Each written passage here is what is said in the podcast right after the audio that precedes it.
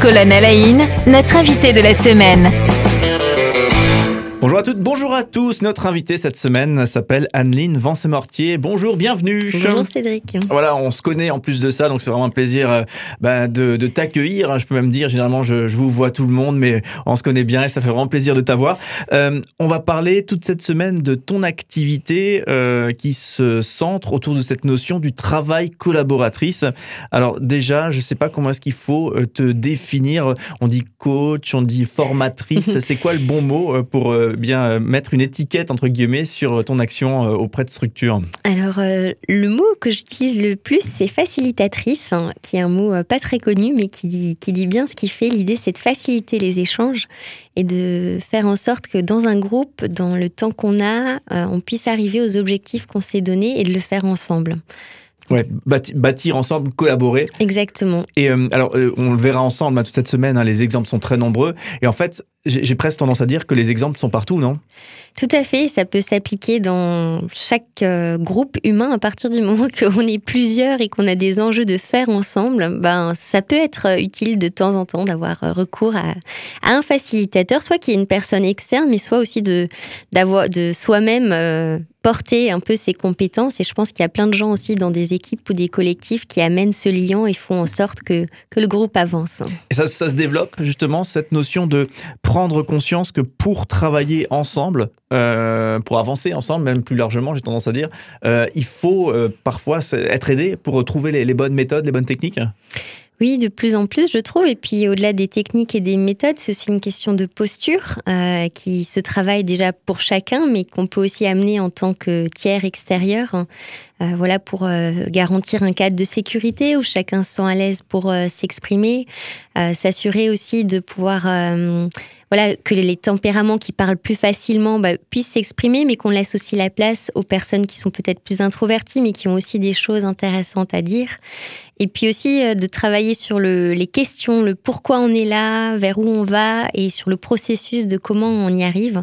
Parce que c'est pas juste en mettant les gens ensemble que finalement on arrive toujours à des, des bons euh, résultats ou à des belles euh, avancées. Il y a plein de biais ou de, de travers qui peuvent rentrer en compte. Donc des fois, ça peut être bien de de, fluidifier ça.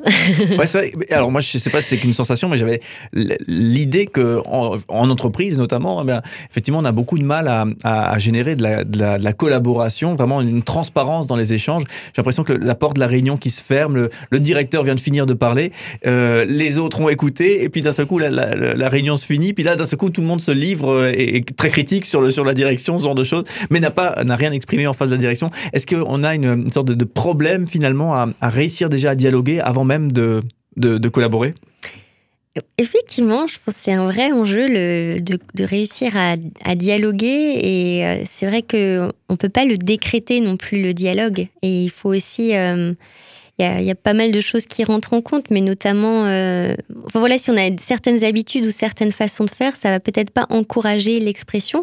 Ou si on sait que les choses sont déjà décidées et qu'on n'a rien à dire derrière, à quoi bon s'exprimer finalement Du coup, ça demande euh, d'entrer dans ce travail-là, ça demande de l'ouverture euh, sur ses intentions, sur où on veut aller, aussi peut-être s'ouvrir à plus de vulnérabilité, de dire aussi quand on ne sait pas ou qu'il y a des choses qui ne sont pas claires. Après, euh, sur le travail collaboratif, je trouve que ça se prête pas à tout. Il y a des fois, c'est très bien d'avoir des réunions en mode descente d'infos et puis ok et, on, acte les choses et il n'y a pas besoin de beaucoup discuter. Par contre, quand il y a des sujets complexes où il n'y a pas une seule personne qui a la réponse mais où il y a besoin de croiser les regards, ça peut être bien de mettre en place certains processus, mais qui des fois peuvent être aussi un peu plus lourds, prendre plus de temps, mais où le résultat sera plus intéressant. Mais je trouve que c'est intéressant de vraiment dire qu'est-ce qui en vaut le coup euh, ou pas, parce que c'est pas toujours adapté non plus. Alors, Anneline Vincent-Mentier, j'ai trouvé ça sur ton site, hein, hirondelleco.com. Euh, travailler de manière collaborative, ça s'apprend et ça se construit. Alors, en fait, euh, bien sûr, mais en fait, ça, ça m'avait jamais percuté comme ça, et, c'est là aussi euh, finalement presque le cœur de ton activité, non? Oui, tout à fait. Et c'est vrai qu'il y a un travail souvent de, pédagogie, même avec le, client. Souvent, on a une équipe resserrée de deux trois personnes avec qui on va travailler plus en lien, puis ensuite intervenir de manière plus large au niveau d'équipes plus grandes. Et euh, c'est vrai que déjà, même dans la manière de faire avec cette équipe resserrée de deux, trois personnes, c'est intéressant de chercher à, vivre, même en petit groupe, ce qu'on va chercher à faire vivre en grand groupe. Et euh, je trouve ça toujours très chouette de voir aussi comme un, un client peut évoluer au fur et à mesure des semaines, des rendez-vous. Euh, par exemple, prendre l'habitude de quelque chose qui peut être des fois un peu surprenant, mais d'avoir un temps d'inclusion ou de démarrage où on va pouvoir, en utilisant des images ou autre, dire un peu comment on sent, comment on aborde cette réunion ou ce projet, euh, et puis de, reboucler aussi en disant ben, comment on a vécu ce temps, avec quoi on repart. Alors, on n'est pas toujours très habitué à s'exprimer sur ces sujets, mais c'est vrai que souvent de, l'instaurer comme habitude sans que ce soit quelque chose d'enfermant, mais ça permet aussi de, se connecter différemment euh, à l'autre. Et du coup, euh, la discussion est aussi, prend une autre qualité quand on, quand on, prend ces, quand on a ce soin-là du démarrage et de la fin, par exemple. Du coup, il y a toute une série de, de méthodes ou de, je sais pas, de, bonnes pratiques à, déployer et qui permettraient peut-être de, générer ou de stimuler le, collaboratif, c'est bien ça? Oui, c'est ça. Alors je, la liste est longue, c'est ça? c'est ça. Alors je me verrais peut-être pas faire toute une liste parce qu'après c'est pas non plus de tout. Euh, c'est pas une recette magique euh, non plus. Euh, mais en tout cas, je pense qu'il y a quelque chose qui est important autour du, du pourquoi, de pourquoi on se retrouve, pourquoi on est là, à quoi on veut arriver aussi. Et euh, si on réunit 40 euh, personnes sur 4 heures, euh, c'est du temps, c'est de l'investissement pour chacun. Et donc, faut qu'il y ait un enjeu, il faut que ça en vaille la peine. Et on n'est pas là juste pour utiliser des post-it ou faire des trucs un peu créatifs comme ça, mais il faut que chaque étape aussi du processus serve vers quoi on va. Et du coup, dans mon travail, il y a une grande part qui est dans le cadrage en amont, de bien comprendre pourquoi on fait ça, pourquoi on le fait maintenant et pas à un autre moment, à quoi on veut arriver, où en sont les parties par rapport au sujet, euh, de bien construire ça en amont pour avoir des, questions même pertinentes le jour J qui soient engageantes et qui donnent envie aux gens d'y aller et que ce soit un vrai sujet pour eux. Euh, donc ça, je trouve c'est déjà un premier point. Et après, il y a effectivement le, processus qu'on prend, que les outils utilisés servent vers où on va et que les outils ne prennent pas le dessus. Des fois, ça peut être un risque aussi, notamment avec les outils numériques ou les, outils priment euh, sur le sens ou sur la finalité. Alors le pourquoi d'une action, donc pourquoi ce groupe, euh, mm. cette entreprise, euh, cette association avance dans telle direction, etc. Ça, paraît finalement tellement une, évidence, tellement un socle. Et pourtant, il, faut le questionner. C'est le, le sujet maître pour démarrer ce, temps de, sur, sur le collaboratif. Ouais, bah là pour prendre un exemple d'une mission qui, m'occupe pas mal en ce moment, il y a un pro, c'est euh, dans une administration où il y a un des, des, déménagements qui impactent euh, des centaines de personnes, et du coup il y a tout un travail qui est fait direction par direction euh, pour réfléchir autour de ce déménagement, pour se poser les questions de quoi on a besoin pour bien travailler ensemble, euh, et comment on pourrait aussi traduire ça dans l'espace, comment ça on pourrait s'organiser au mieux, revoir, euh, avoir plus d'espaces conviviaux, euh, des espaces de réunion adaptés aussi avec ce mix présentiel, distanciel. et du coup, de construire les choses ensemble, on va jusqu'à la mise sur plan en se disant, bah, au vu de tout ça, comment, qui on pourrait mettre où, qu'est-ce qui ferait sens et de le, de le de le, construire ensemble. Alors bien sûr, il y a des équipes, euh, une équipe restreinte qui affine et va plus loin sur les propositions. On décide pas forcément tout, tout, tous ensemble, mais euh, c'est le groupe qui, qui quand même dit ce qui lui est important. Et euh, ce qui est intéressant dans cette démarche, c'est plutôt on pourrait aussi se dire, bon, bah, on déménage, on prend juste les gens, ils vont de là à là, point barre, ils bougent leur bureau et c'est tout. Et ça peut aussi être bien et ça peut aussi fonctionner. Mais là, l'idée, c'était vraiment de profiter de cette occasion pour s'interroger sur la manière dont on travaille et comment est-ce qu'on travaille aujourd'hui, mais aussi comment est-ce qu'on aimerait travailler demain? Qu'est-ce qui servirait le mieux notre groupe? Euh, mmh. Comment on pourrait voilà, gagner en fluidité, gagner en proximité euh, et aussi apprendre à mieux se connaître finalement à travers ça, parce que du coup, il y a dans certaines équipes des services qui étaient assez éclatés, qui se voyaient très peu ou se connaissaient peu.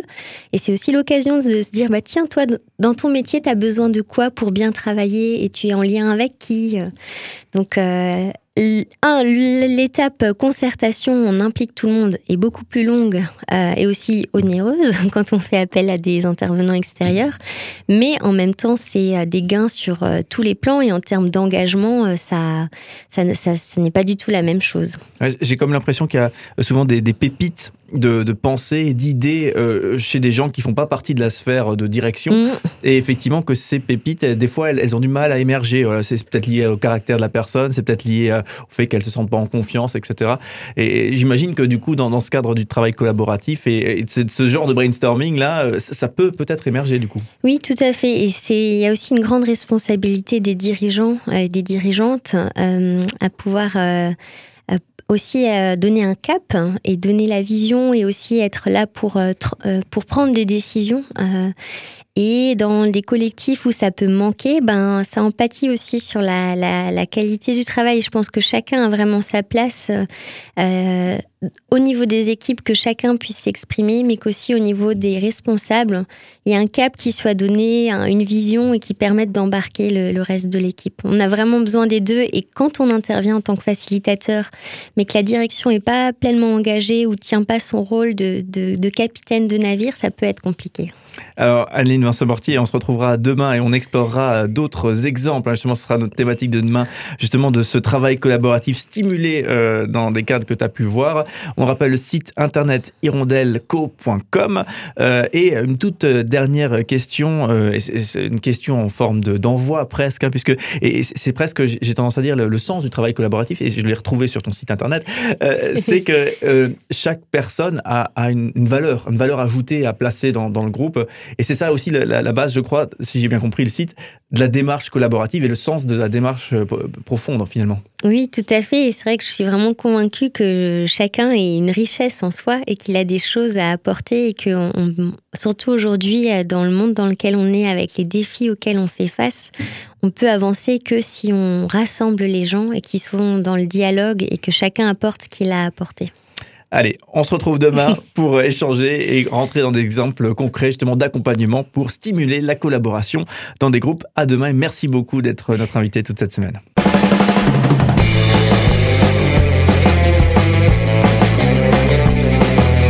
Cinq colonnes à la notre invité de la semaine.